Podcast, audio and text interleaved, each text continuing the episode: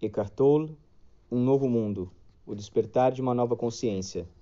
Capítulo 4 Interpretação de Papéis, As Muitas Faces do Ego. Episódio 6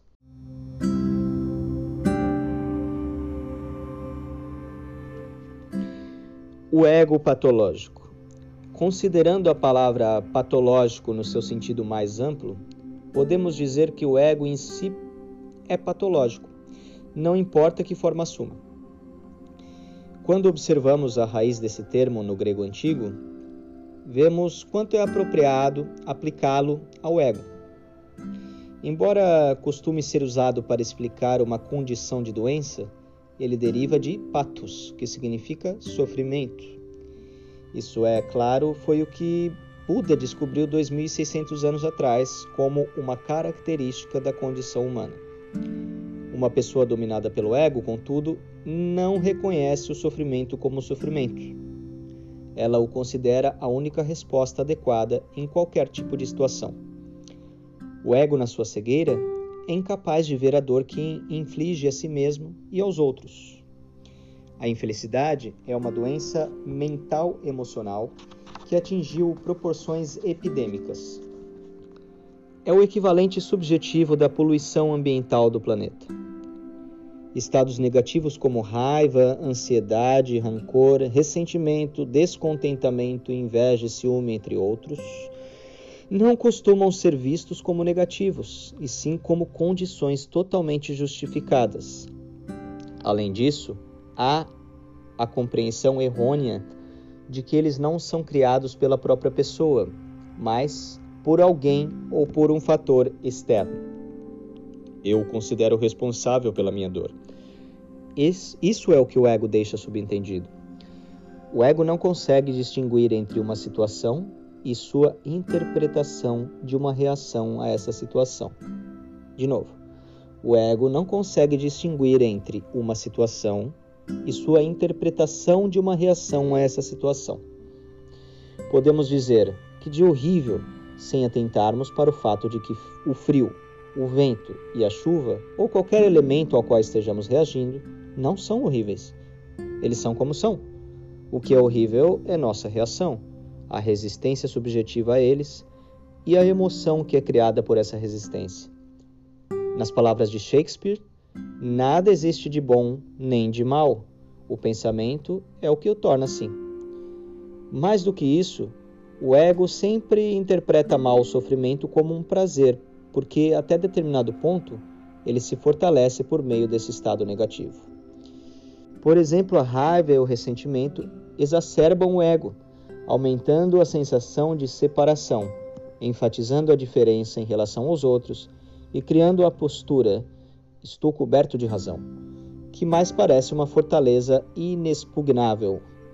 Se fôssemos capazes de observar as mudanças psicológicas que acontecem dentro do nosso corpo quando somos dominados por essas disposições negativas, caso pudéssemos ver de que modo elas prejudicam o funcionamento do coração e dos sistemas digestivo e imunológico, além de muitas outras funções corporais, ficaria óbvio que esses estados são de fato patológicos, isto é, são formas de sofrimento e não de prazer.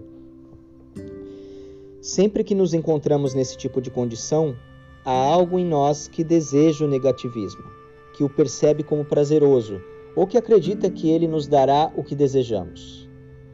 De outra maneira, quem o buscaria? Quem gostaria de tornar, tornar a si mesmo e aos outros infelizes e causar doenças ao próprio corpo? Portanto, sempre que o negativismo surgir e formas capazes de estar conscientes de que existe algo em nós que sente prazer nele ou acredita que ele tem um propósito, propósito útil, estaremos nos tornando conscientes do ego diretamente. É nesse momento que nossa identidade se transfere do ego para a consciência. Isso quer dizer que o ego está se encolhendo, enquanto a consciência está se expandindo. Se em meio ao negativismo conseguirmos compreender a ideia de que naquele instante estamos causando sofrimento a nós mesmos isso será suficiente para nos colocar acima das limitações, das reações e dos estados egóicos condicionados. Isso mostrará as infinitas possibilidades que se abrem para nós quando a consciência está presente.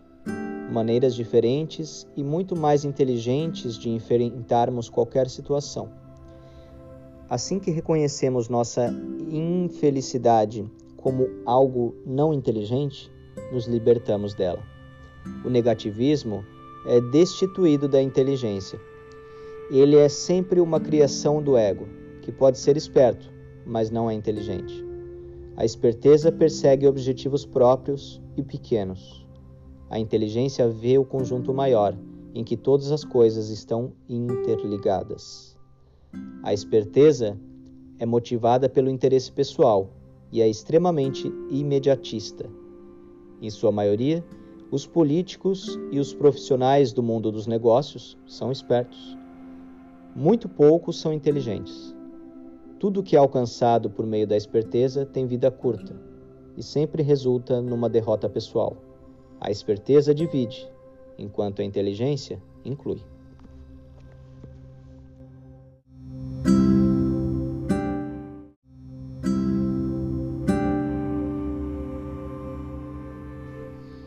Infelicidade em segundo plano. O ego cria separação, e a separação causa sofrimento. Portanto, o ego é claramente patológico.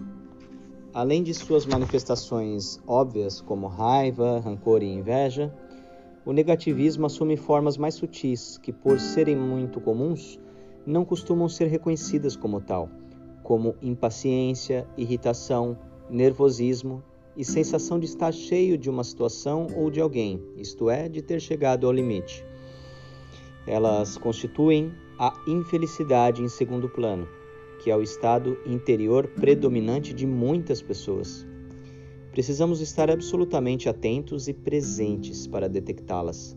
Sempre que fizermos isso, será um momento de despertar ou de abandono da identificação com a mente. Vou mencionar um dos estados negativos mais comuns que desconsideramos com maior facilidade, justamente por ser corriqueiro. Talvez você esteja familiarizado com ele. Você costuma ter uma sensação de descontentamento que poderia ser descrita como uma espécie de ressentimento em segundo plano? Ela pode ser específica ou não. Muitas pessoas passam uma grande parte da vida nesse estado elas se identificam tanto com, com ele que não conseguem se afastar e detectá-lo. O que sustenta essa sensação são certas crenças que mantemos de modo inconsciente, determinados pensamentos. Nós os cultivamos da mesma maneira que sonhamos quando estamos dormindo, isto é, não sabemos que os estamos alimentando, assim como quem sonha ignora que está sonhando. Aqui estão alguns dos pensamentos inconscientes mais comuns que nutrem a sensação de descontentamento ou o ressentimento em segundo plano. Eliminei o seu conteúdo para que apenas sua estrutura permanecesse. Eles se tornam mais claramente visíveis dessa maneira. Sempre que você detectar a infelicidade em segundo plano na sua vida, ou até mesmo no primeiro plano, poderá verificar quais destes pensamentos se aplicam ao caso e preenchê-los com seu próprio conteúdo, de acordo com sua situação pessoal. Vamos lá. Alguma coisa precisa acontecer na minha vida para que eu me, me sinta em paz, feliz e satisfeito. Eu me ressinto de que isso não tenha acontecido ainda. Talvez meu ressentimento faça com que finalmente ocorra. Hum. Houve um fato no passado que não deveria ter acontecido e eu me ressinto agora. Se isso não tivesse ocorrido, eu estaria em paz agora. Existe algo acontecendo agora que não deveria estar acontecendo, e isso está me impedindo de ficar em paz. Geralmente, as crenças inconscientes são dirigidas contra uma pessoa, e assim, é, acontecendo se torna fazendo. Você deveria fazer isto para que eu fique em paz. Estou ressentido porque você não fez ainda. Quem sabe o meu ressentimento o leve a fazê-lo. Alguma coisa que você ou eu fizemos, dissemos ou deixamos de fazer no passado está me impedindo de ficar em paz agora. o que você está fazendo ou deixando de fazer não está me permitindo ficar em paz. Será que a paz depende de alguma coisa? Essa não é do autor, é minha mesmo. Ou da voz que fala por mim.